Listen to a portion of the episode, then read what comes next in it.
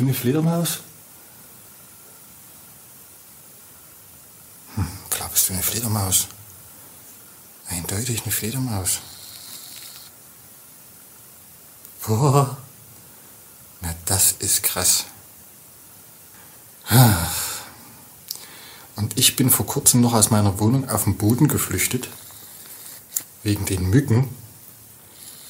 Und hab dabei im Keller eine Fledermaus sitzen. Ich wäre bekloppt. Ist das jetzt dann hier unter Naturschutz?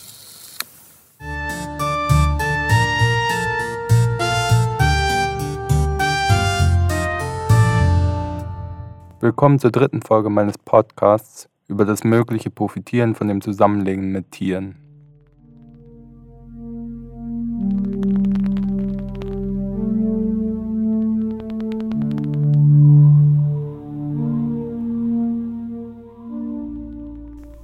Ja, eben, also ich denke, Fledermäuse sind sicher eine, eine gute Mhm. Gruppe, weil da wirklich die meisten Arten geschützt sind. Wobei eben viele auch in den Städten nicht vorkommen. Ja. Das war Dr. Claudia Kistler, eine Verhaltensbiologin. Ihr erinnert euch vielleicht noch, ich hatte sie gefragt, was sie von meiner Idee hält, den Abriss meines Wohnhauses durch das Zusammenziehen mit einer geschützten Tierart zu verhindern. Meine Idee bzw. mein Plan ist, meinen Wohnraum zu schützen, ist eine Interessensabwägung auszulösen. Das heißt, es muss diesen Konflikt geben der Interessen. Auf der einen Seite gibt es das öffentliche Interesse, den Lebensraum einer seltenen Tierart zu erhalten. Und dann gibt es das private Interesse des Eigentümers, das Eigentum zerstören zu dürfen. Und diese Interessensabwägung wird vom Kanton Zürich gemacht. Und der muss wie bestimmen, in welchem Verhältnis und in welcher Gewichtung diese einzelnen Interessen zueinander stehen. Ich muss also ein mitbewohnendes Tier finden, dessen Erhalt von besonders großem öffentlichen Interesse ist. Fledermäuse sind schon mal nicht schlecht, sagt Claudia Kistler. Denn Fledermäuse sind Gebäudebrüter, das heißt, sie leben natürlicherweise auch an Gebäuden oder in Gebäuden. Dem, genau wie die Vögel, Mauersegler oder Turmfalken. Auch Vögel sind geschützte Tiere, genauso wie Fledermäuse darf man sie nicht einfach töten. Man darf sie nicht einfach in Gefahr bringen, das ist illegal. Aber die meisten Vögel haben kein Problem damit, sich jedes Jahr einen neuen Brutplatz zu suchen. Das heißt, ein Haus, das Mauersegler am Dach hat, darf während der Brutzeit nicht abgerissen werden. Aber außerhalb der Brutzeit, das heißt im Winter beispielsweise, darf das Haus abgerissen werden. Das heißt, der Mauersegler wird sich dann einfach ein neues Dach suchen. Fledermäuse hingegen kommen oft immer wieder zu demselben Brutplatz und haben generell mehr Probleme, neue Brutplätze zu finden. So ist es wichtig, die alten, bekannten Brutplätze zu erhalten. So viel erstmal generell, warum ich denke, dass Fledermäuse sich ganz gut eignen würden. Um überhaupt rauszubekommen, welche Fledermaus sich am besten eignet, habe ich mit der kantonalen Fledermausschutzbeauftragten für Zürich gesprochen, Lea Morf. Im Fall, dass in Zürich ein Haus abgerissen werden soll, in dem Fledermäuse wohnen, ist Lea Morf als Expertin gefragt, der Fachstelle für Naturschutz des Kantons eine Empfehlung zu geben, wie das Interesse für die Fledermäuse zu gewichten ist. Das heißt, Lea Morf ist nicht nur die Expertin in Sachen Fledermäusen in Zürich, die ich befrage, sondern gleichzeitig auch eine der ausschlaggebenden Personen für mein Projekt, das den Abriss meines Hauses verhindern könnte. Also die Interessensabwägung zugunsten der Fledermäuse, des öffentlichen Interesses und meines Wohnraumes zu entscheiden. Das heißt, zwei Sachen würde ich gerne mit Ihrem Telefonat erfahren. Zum einen, welche Fledermaus kommt denn überhaupt in Frage, mit mir zu wohnen? Und zum anderen, welche steht besonders stark im öffentlichen Interesse? Oder welche schätzt sie als besonders erhaltenswert ein?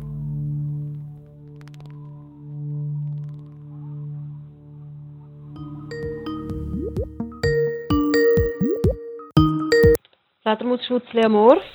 Ja, hallo, ist Jakob Walter. Ähm, ich rufe an, weil ich an der ETH Zürich eine Masterarbeit über eine äh, Fledermaushabitat machen möchte. In der Okay, Architektur. Und ich meine, da seid ihr ja wahrscheinlich die richtigen Ansprechpartner. Und Ja. äh, genau, und ich will wie einen Raum bauen für eine Fledermaus. Mhm. Mhm. Also pra wirklich praktisch einen, also einen richtigen Raum bauen. Mhm. Ja. Also das heißt, ähm, was heißt ein Raum? Ein kleines Haus oder Kästen? Nee, ähm, das Ziel oder das, äh, mh, sagen wir, das Ans oder, oder vielleicht mein Anspruch oder das, was vielleicht daran spannend für mich ist, ist, ich will wie Mhm. das mein WG-Zimmer umbauen. Ein Mitbewohner ist ausgezogen und ich will, wie das Mhm. ein neuer Mitbewohner reingeht und oder mehrere und das wären die Fledermäuse. Ach, so. das habe ich jetzt noch nie gehört. Eben, das ist natürlich Sie auch der Antrieb. ihr- Sie möchten ein Zimmer Ihrer WG Fledermaus freundlich gestalten, damit vielleicht Fledermäuse einziehen. Mhm, okay. Ähm, also eigentlich, ich bitte, müssen Sie auch schauen, wo Sie wohnen. Also wenn es jetzt mitten in der Stadt ist, Mhm. mitten in einer Stadt, dann, ich muss so ausholen, es gibt eigentlich in der, im Kanton Zürich zwei Fledermausarten, die in Räumen leben. Alle anderen leben in engen Spalten außerhalb vom Haus, also nicht drinnen. Mhm. Und diese zwei Arten, die, die in Räumen leben, ich sage jetzt mal in Dachstöcken, die, die leben halt eher an de, im, auf dem Land oder an den Rändern von Städten. Mhm. Also wenn Sie jetzt zum Beispiel wie einen Estrich nachahmen möchten bei, ihr, bei Ihrer Arbeit, Genau. dann ist das für Langohren, für braune Langohren Mhm. oder für Mausohren. Und die leben halt eigentlich nie im Zentrum von Städten. Wahrscheinlich fragt ihr euch jetzt, warum mir es so wichtig ist, dass die Fledermaus in einem Raum wohnt und nicht in einer Spalte in der Fassade. Das kommt daher, dass ich glaube, dass ich als Mieter nur Hoheit über den Mietraum habe und nicht über die Fassade. Das heißt, wenn ich ein Fledermaushabitat an die Fassade bauen wollen würde, dann könnte der Eigentümer das rechtens sofort entfernen. Und ich denke, es braucht viel Zeit, bis so eine Fledermaus einzieht. Und deswegen muss sie in meinem Eigentum, in meinem mm, Machtbereich liegen. Und das ist als Mieter halt der Innenraum. Sie können natürlich schon eine, eine Art Estrich bauen, so als Prototyp für Langohrfledermäuse. Die werden aber mit Sicherheit dort nicht einziehen. Also da muss ich sie einfach gerade ein bisschen ähm, entmutigen. Also Ja. ein, eine Langohrkolonie, wir haben in der ganzen Stadt Zürich ein oder zwei Langohrkolonien Mhm. und die leben aber alle am Stadtrand, wo sie, Mhm. wo sie gute Dunkelkorridore zum Wald haben. Aber im Kreis Mhm. 4 leben mit Sicherheit keine Langohren. Von Mhm. daher weiß ich jetzt halt nicht, wie Sie weiterfahren möchten. Also das sind so die biologischen Infos, die ich Ihnen geben kann. Voll, weil ich meine, klar, darum rufe ich an.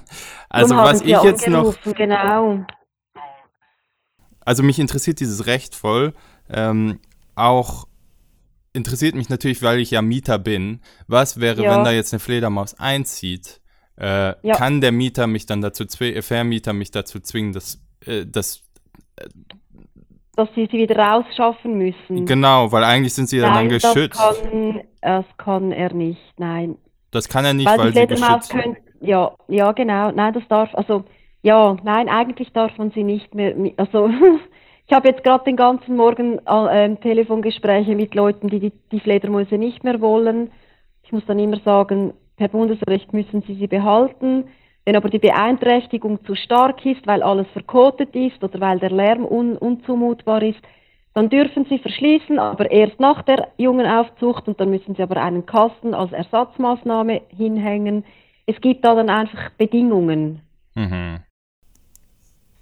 Ja, ich, ich finde es halt nur, äh, weil es bei mir, wie gesagt, so ein bisschen anders umgedreht ist, weil mich interessiert, Ja, ich, weil sie sie quasi wie angelockt haben, oder? weil ich unbedingt, eigentlich will ich so schnell wie möglich, dass da eine Fledermaus einzieht. Und eigentlich will ich, dass sie da wohnen bleibt. Und eigentlich will ich, dass Ja, sie mit genau. mir zusammen da wohnen bleibt. Ich will sie nicht raushaben. Ich habe ein bisschen Angst Ja. vor dem Vermieter. So, also so, es ist so ein bisschen. Äh, Nein, das müssen, also, äh, sagen wir es mal so, wenn sie dann ausziehen hm, und der Vermieter Anti-Fledermäuse ist, mhm.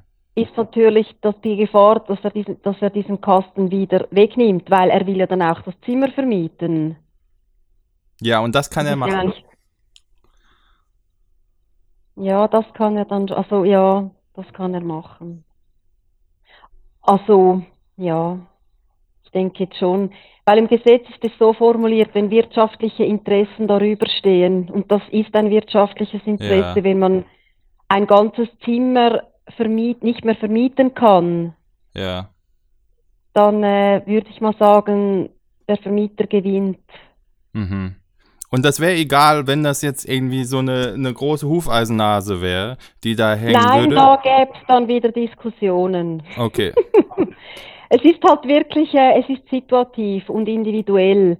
Das Gesetz gilt eigentlich schon, aber je nach Art, je nach Mhm. Koloniegröße gibt es halt dann wieder Abstufungen. Und wer entscheidet das dann? Ihr oder, oder die? Ja, eigentlich wir. Das heißt, wenn Also ihr. da gibt's halt, da gibt's Gespräche und wenn es ganz auf hart auf hart kommt, dann gibt's halt vielleicht auch mal eine Gerichtsverhandlung. Habe ich jetzt aber noch nie durchgespielt. Mhm. Das heißt, wenn ihr sagen würdet, naja, diese Weißrand, die ist jetzt nicht so wichtig, du kannst schon äh, die rauswerfen, damit du dein Zimmer vermietest, das ist wahrscheinlich, dass ihr das entscheiden würdet. Ja, sie muss dann aber auch einen Kasten als Ersatz anbieten. Also Mhm. das, darauf bestehen wir eigentlich. ja. Genau. Und wenn es jetzt aber so ein Langohr wäre, jetzt zur rechtlichen Situation, dann, äh, Ja. dann würdet ihr wie. Dann wäre Also es nochmal eine andere würden wir Situation. kämpfen, ja. Für ein Langohr würden wir kämpfen, weil die sind wirklich, äh, die sind schlecht dran, die Langohren. Sehr schlecht. Ah, Dann will ich eigentlich ein Langohr. Hm. Ja, Aber eben, also dass ein Langohr bei Ihnen einzieht, das ist äh, gleich null. ja. Also fast gleich null. Hm. Würde mich extrem wundern. Ja. Und ich habe wirklich 20 Jahre Erfahrungen. Wir haben noch nie Langohren irgendwo hingebracht, wo wir extra für sie so ein bisschen eingerichtet haben und wieder Öffnungen noch nie. Mhm. Und sie werden wirklich immer seltener. Also die Bestände sind auf, einfach auch sehr tief. Und wenn, dann finden wir sie noch auf dem Land. Ja, schade, weil ich habe nämlich auch gehört, dass Fledermaus, dass genau die Langohren gerade, ähm, also ich habe es von so einem Deutschen gehört, dass äh, er denken würde, dass die Langohr eigentlich ganz gut Am meisten läuft es ja so ab, dass die Arten, die kleinräumig mobil sind, so wie die Langohren, das ist so die Pionier, sind so die Pioniere unter den Fledermäusen, die entdecken Quartiere meistens als erstes, nutzen sie. Dann werden andere Arten aufmerksam, drängen die dann unter Umständen weg und nutzen die Quartiere dann äh, für sich. Ne? Das ist Mhm. Und die, Quartiere werden gesucht, äh, wahrscheinlich im Juni, oder? Das Nö, heißt, man könnte. Also, äh, ja, ich will nicht sagen das ganze Jahr über, aber verstärkt im Herbst. Ne? Wenn die Ah. Jungtiere Flücke sind, äh, die Männchen, die suchen sich dann neue Quartiere und das ist so die Zeit, ähm, wo sie dann auf Entdeckungstour gehen und da kommt es ja auch dann jeden Herbst immer zu Invasionen, wenn irgendwo ein Kippfenster offen steht und die Tiere Ah. dann reinfliegen und so. Ne?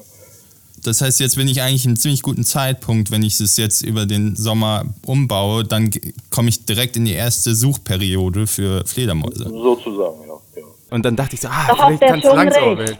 Da Aber- hat er schon recht. Wenn aber Sie haben mir das Dorf natürlich jetzt zerstört. Würden, sofort. Ja, es Ja. tut mir leid, aber wenn Sie jetzt irgendwo in einem Dorf leben würden und Mhm. einen, einen tollen Estrich hätten Mhm. oder auch ein Zimmer, sofort. Also Fle Langohren fördern wir, wo es nur geht. Wir sind auch im Lebensraum sehr dran mit Langohren. Aber mitten in der Stadt, wo es einfach keine Langohren mehr hat, in den Häusern und auch keine jagende Fle La Langohren, macht, ist es einfach wirklich hoffnungslos, weil Langohren leben in den Wäldern und in Obstgärten. Ja. Drum ist es auch nicht so, dass mal eine, ein Langohr jetzt irgendwo durch den Kreis 4 jagt und dann denkt, ah, da könnte ich mal schauen, ob, ob es sich da leben lässt. Es, ist, es, es jagen keine Langohren Mhm. mitten in der Stadt. Das ist einfach Tatsache. Ja, ja, also ich, ich glaube Ihnen das auch. Also es ist, ändert Mhm. sich. Ja, ich muss jetzt. Ja, es tut mir leid, das ist jetzt ein bisschen ernüchternd, aber es sind einfach die biologischen Rahmenbedingungen. ja, sicher. Hm. Ich denke, Sie lassen es sich nochmals durch den Kopf gehen und können sich wieder melden, oder? Ja. Ja, okay. Okay, Dankeschön. also viel Erfolg und viel Spaß. Danke. Okay, tschüss. Tschüss. Ade, ciao.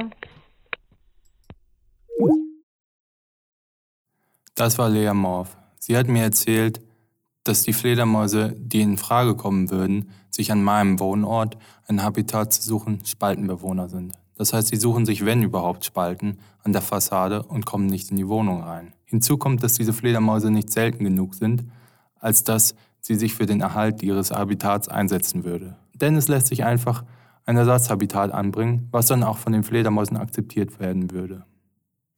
Anders die braune Langohr. Sie hat alle Eigenschaften, die ich suche. Innenraum bewohnt und schützenswert.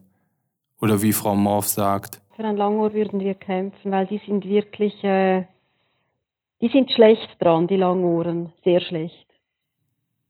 das heißt, eine Langohrfledermaus hat gute Chancen, einen Abriss zu verhindern.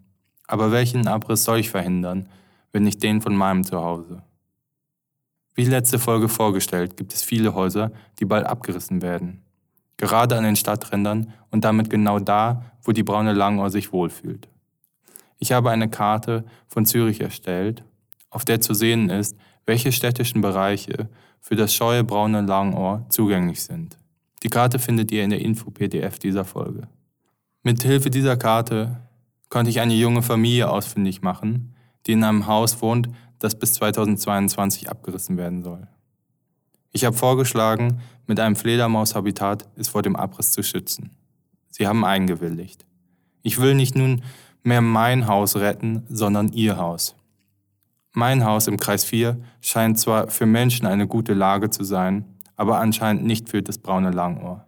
Mit dieser neuen Ausgangslage rief ich nun Lea Morph wieder an, die Fledermausexpertin.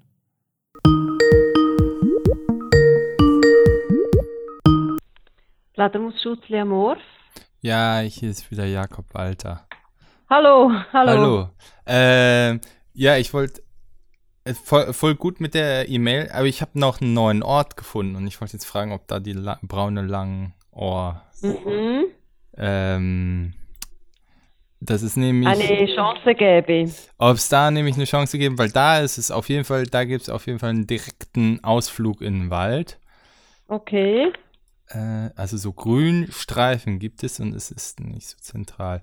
Also es wäre. Warten Sie.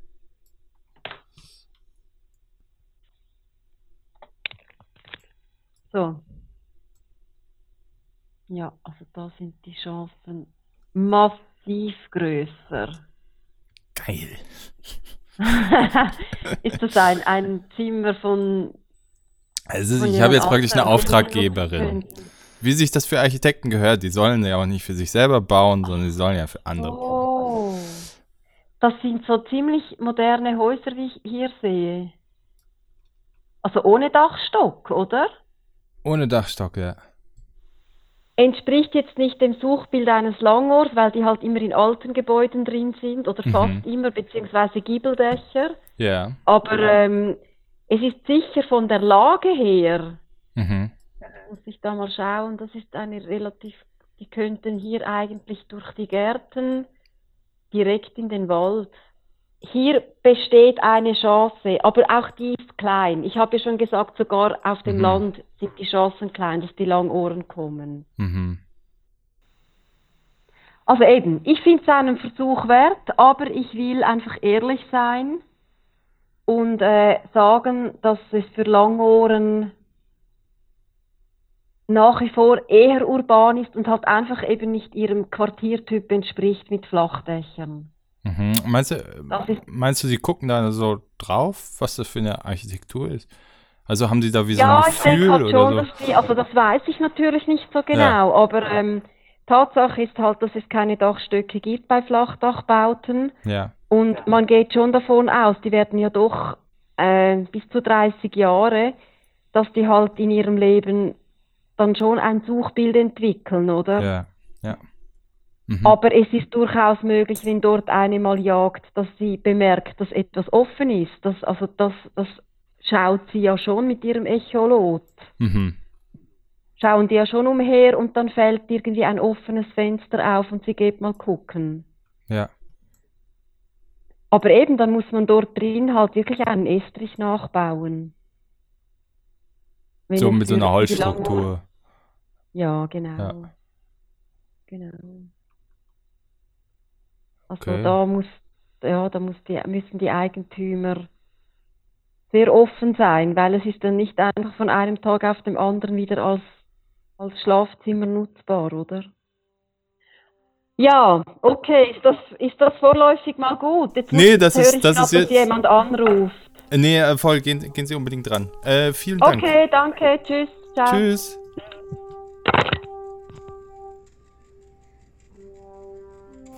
An einem neuen Ort scheint es zu gehen. Gerade weil die Fledermausexpertin des Kantons Zürich sagt, sie würde für das Langohr kämpfen. Als nächstes rufe ich Frau Flöß an. Sie ist wissenschaftliche Mitarbeiterin bei der Fachstelle für Naturschutz des Kantons Zürichs. Sie ist zuständig für den Artenschutz von Tieren und ist im Prinzip die Auftraggeberin von Frau Morf. Bei einer Interessenserwägung orientiert sich die Behörde an Experteneinschätzungen, wie die von Frau Morf. Aber so wie ich das verstanden habe, fällt sie letztendlich die eigene Entscheidung. Frau Flöß von der Behörde ist also demnach das wichtigste Telefonat, was ich bisher geführt habe. Sie entscheidet, ob eine Fledermaus den Abriss ihres Habitats verhindern kann.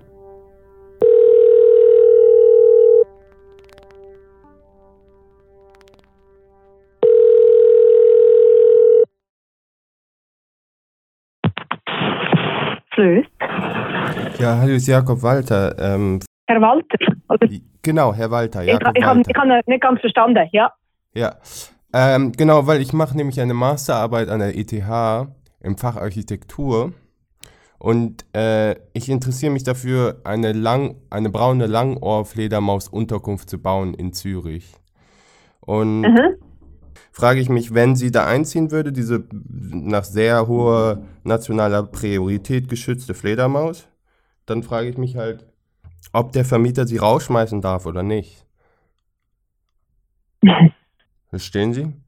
Ja, das, ja, ja, ja, ja. Es ist, nicht ganz äh, abschließend geklärt. Wir haben das Problem auch bei den gebäudebrütenden Vogelarten. Oder wenn Mhm. jemand freiwillig äh, Nisthilfen aufhängt, ob, dann, ob man die auch einfach wieder kann abnehmen kann. Mhm. Jetzt, von unserer Gesetzesauslegung her ähm, ist egal, ob die Unterkunft ähm, künstlich ist oder quasi natürlich in Anführungszeichen, oder? Es geht ja immer um Gebäude. Äh, wenn die Fledermaus da drin vorkommt und das akzeptiert, dann müsste man bei einem Umbau oder bei einem Abriss für einen Ersatz sorgen. Also es geht vor allem um Wochenstuben, oder? Ja. Also wenn man da jetzt so eine Population hat, nicht von irgendeiner, sondern von so einem braunen Langohr, wenn der Fledermausschutz Zürich sagt, diese Fledermaus ist sehr wichtig und sie muss irgendwie geschützt werden und äh, sind Sie dann dafür verantwortlich, wie in dieser Interessensabwägung ein, ein Kompromiss zwischen den Eigentümern und dem um Fledermausinteresse zu finden? Also Kompromiss. Äh, gibt nicht wahnsinnig viel Kompromiss. Also wenn, wenn die vorkommt, äh, dann müsste er ein, ein, also und man muss das Gebäude abreißen oder umbauen oder irgendwas, dann Ja. braucht es einfach einen Ersatz. Okay. Und, äh, ich sehe nicht, was man, zwischen, was man an Zwischenlösungen sonst könnte bieten, oder? Also, und es ist eigentlich unabhängig davon, ob es jetzt ein braunes Langohr ist, das sehr selten ist, oder, oder irgendwie, äh, eigentlich, vom Gesetz her, sind alle Fledermäuse geschützt. Punkt. Und könnte man jetzt, also ich finde es ja schon gut, dass das, dass sie da so drauf beharren, aber könnte man wie auch noch weitergehen? Also könnte man wie, also zum Beispiel, wenn ich jetzt, ich will wie so ein besonders gutes Habitat bauen und ich habe einen sehr guten Ort dafür gefunden. Mhm. Ist eine relativ hohe Wahrscheinlichkeit, dass sie irgendwann dieses Gebäude abreißen werden, weil es doch ziemlich zentral steht und nicht so toll noch in Schuss ist, und das passiert ja gerade ziemlich viel in Zürich, dass man sowas abreißt, gibt es irgendeine mhm. Chance, wenn man sagt, es ist super gut gelegen, es ist ein super gutes Habitat für die Fledermaus, wir wollen nicht, dass der Besitzer das abreißt oder Sie wollen nicht, dass der Besitzer das abreißt und fördern wie eher eine Sanierung oder sowas. Kann, kann man da so weit einschreiten? Ähm, also in der Regel, das, das wird schwierig. Oder weil sie, weil sie gehen ja jetzt in ein Gebäude, wo möglicherweise abgerissen könnte werden, machen dort jetzt etwas, wo dann Konsequenzen hat für das Gebäude, oder? Also, und ich, ich wüsste nicht, dass wir können, also, dass wir können verfügen, dass das Gebäude stehen bleibt. Das, das ist ein zu starker Eingriff ins, ins Eigentum. Also eben, das würde jetzt zu einem Gerichtsfall führen, garantiert, mhm. oder? Mhm. Und dann, dann ist natürlich sofort auch die Frage nach der Finanzierung. Oder? Weil, äh, ja, wenn man das Gebäude stehen lässt, kommt es unter Umständen teurer, das zu sanieren, als wenn man einen Neubau machen will, weil das vielleicht in einem sehr, sehr schlechten Zustand ist. Und dann kommt natürlich sofort äh, die Frage, oder ist einfach, ähm, entspricht nicht mehr dem heutigen Wohnstandard, ist also schlecht zu vermieten oder nur mit, mit Mietern, die man eigentlich gar nicht gerne hätte. Eben, Aber angenommen, das wäre alles nicht so. Angenommen, es wäre viel günstiger, es zu sanieren, als den Neubau zu machen. Und man macht den Neubau eigentlich nur, um die Mieter rauszuschmeißen. Ja, ja, eben, ich, da, da bin ich jetzt wirklich ähm, über, überfragt. Also, also von unserer Seite aus sehe ich jetzt nicht, wie gesagt, nicht, dass wir das einfach so können. Mhm.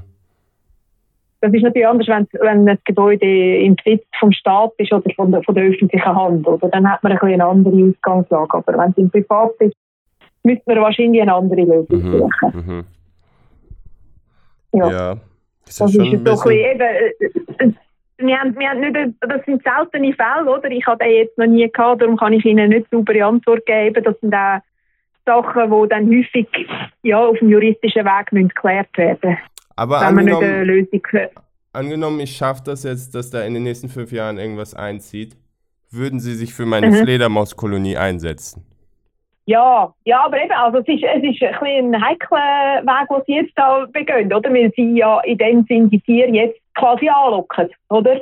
Obwohl schon irgendwo so im grauen Dunst könnte klar ist, dass irgendetwas an dem Gebäude wird passieren, oder? Das, das ist ein bisschen der heikle Punkt, oder? Wenn die von sich aus dort eingezogen sind, das ist eine andere Frage, oder? Dann, aber dann, dann aber von sich aus Macht das einen Unterschied? Also ich meine, letztendlich ist Ja, vom Gesetz her nicht.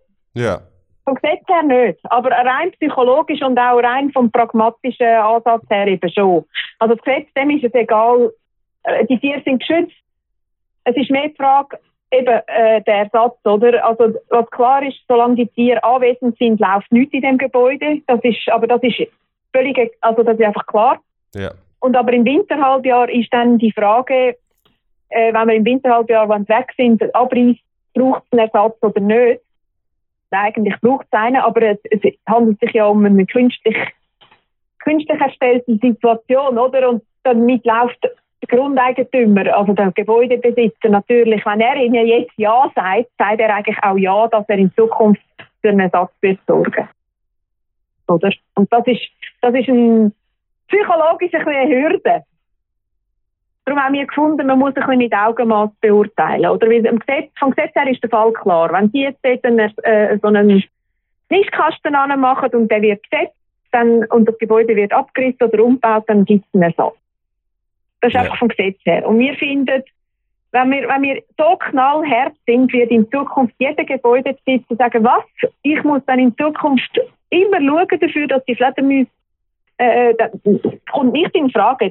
Sie bauen bei mir oben gar nichts ein. Oder? Und das wollten wir eigentlich verhindern. Und darum haben wir gefunden, auch wenn das Gesetz eigentlich eine klare Aussage macht, ob man ersetzen muss oder nicht, finden wir, muss man nachher im Einzelfall, vor allem eben, wenn es um freiwillige äh, Fördermaßnahmen geht, muss man, muss man im Einzelfall anschauen.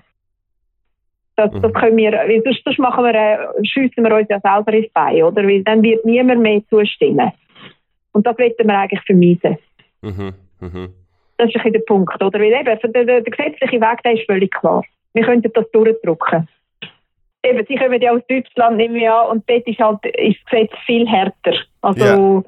das habe ich jetzt ein paar Mal gemerkt. Also, wenn etwas geschützt ist, ist es geschützt und dann gibt es no discussion. Und dann kann der Staat, glaube ich, relativ stark durchgreifen und das ist bei uns wirklich nicht der Fall. Eben, also, jetzt sind wir im vorliegenden Fall, da gibt es eine Interessenabwägung und die macht, zuerst machen wir das, die Behörden, und wenn, wenn die, wenn die Betroffenen nicht einverstanden sind, dann geht es auf den Gerichtsweg. Mhm. Oder? Und dann letztendlich, also im allerschlimmsten Fall, wenn man es voll durchzieht, gibt das Bundesgericht nachher, Mhm. macht den Entscheid, was jetzt höher zu gewichten ist. Das Aber heißt- eben im Artenschutz sind wir immer der Meinung, man kann, also häufig kann man mit Ersatzmaßnahmen arbeiten. Mhm. Es kann ja nicht sein, dass, dass man äh, quasi nur weil jetzt äh, ein Arzt jetzt vorkommt, äh, das Gebäude kann auf immer und ewig einfrieren, oder? Eben, es führt dann möglicherweise zu einem Abwehrreflex, also ja, oder quasi zur Gegen... Das ist einfach unsere Befürchtung, dass Mhm, es dann zu mhm. einer Gegenreaktion äh, kann führen und, und das wollen wir eigentlich vermeiden. Eben, es, es soll, ja, weil sonst, sonst kann man in Zukunft wird jeder schauen, dass sicher, eben, das ist in Deutschland passiert, äh, das weiß ich von, von Kiesgruben, die haben einfach geschaut, dass, sich sicher keine seltene oder geschützte Art drinnen kann ansiedeln kann. Und das kann ja irgendwie dann auch nicht, dann ist der Schuss hinten raus, oder? Mhm. Also, wenn, Mhm. wenn man schaut, damit ja keine Art, also dass man das Gebäude vergittert und überall absperrt, damit man kann sicher sein, dass man immer, dann, dann, dann haben wir eigentlich genau das Gegenteil bewirkt von dem, was wir haben wollen. Und, und darum sind wir eben jetzt hier in der Schweiz auf, sehr stark auf Kompromiss und auf, auf ähm, Entgegenkommen Mhm. ausgerichtet, einfach weil wir nicht wollen, die, die Abwehrreaktion provozieren. Mhm. Ja, die ist sicher, die wäre schlecht. Und Sie haben schon recht, äh, die Gebäude, das, was aufgestellt wird, das ist zum Heulen. Das ist klar, aber eben auch äh, die alten Gebäude, die entsprechen heute zum Teil halt wirklich nicht mehr dem Standard, wo man sich gewöhnt ist, oder? Das WC im Stegenhaus oder die Dusche im Keller, das, das hat man heute einfach nicht mehr, oder? Und das haben die alten Gebäude zum Teil immer noch. Ja, Ja, gut, aber das ist ja schon kein Grund, ein Gebäude abzureißen. Ja, äh, eben, sie wollen Rendite aus dem Gebäude. Und wenn sie Ja, ja, eben. 600 Also das Franken im Monat können vermieten statt für 3000, dann, ähm, ja, weil, weil einfach ähm, die Wohnung nicht mehr wert ist. Ja, Äh, ja, das, ma, sind also die es macht voll Sinn. Es macht voll Sinn, aber ich, es ist so, äh, ja, Ja, das ist so. Wollen halt Geld. Wollen halt Geld Und, und, äh, ich will schon so- Fledermäuse. Klar. aber ich versuche Team, aber ich wo- versuch das jetzt einfach, oder? Ich setze da jetzt, Ja, oder? Und wenn es ja dann, probieren Sie wenn es dann irgendwann abgerissen werden soll, dann, dann hoffe ich auf sie. Ja, also es ist, wie gesagt, eben, es muss besiedelt sein, das ist jetzt der erste Schritt. Und Ja. ähm, eben, wir, wir müssen Kenntnis haben davon, respektive äh, Frau Safi und Frau Wittmer müssen Kenntnis haben davon, weil sonst geht das, und die Stadt Zürich müssen Kenntnis haben davon. Ja, ja, ich werde das ganz groß rum erzählen. Ja, sonst wird das gar nicht ich, wenn ich zugewiesen das gut schaffe. Okay. vielen Dank. Ja.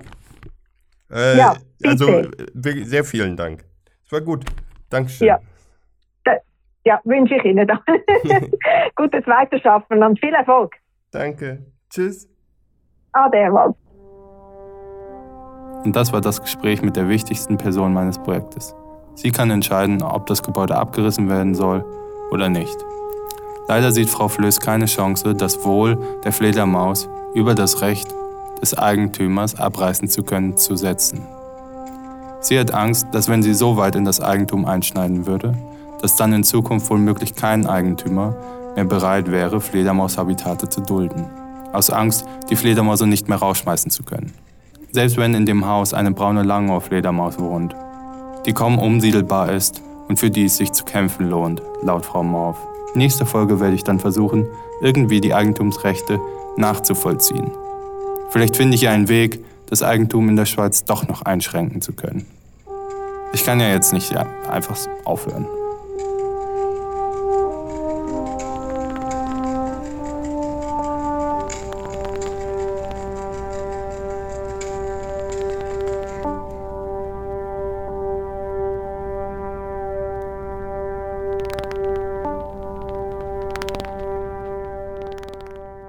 Das war meine dritte Folge, in der ich rausbekommen habe, welche Spezies sich am besten für mein Projekt eignet. Gleichzeitig habe ich aber neue Probleme gefunden, die ich in der nächsten Folge überwinden muss. Wie immer wurde die Musik dieser Folge von Philipp Stiller komponiert und produziert. Dann bis zum nächsten Mal.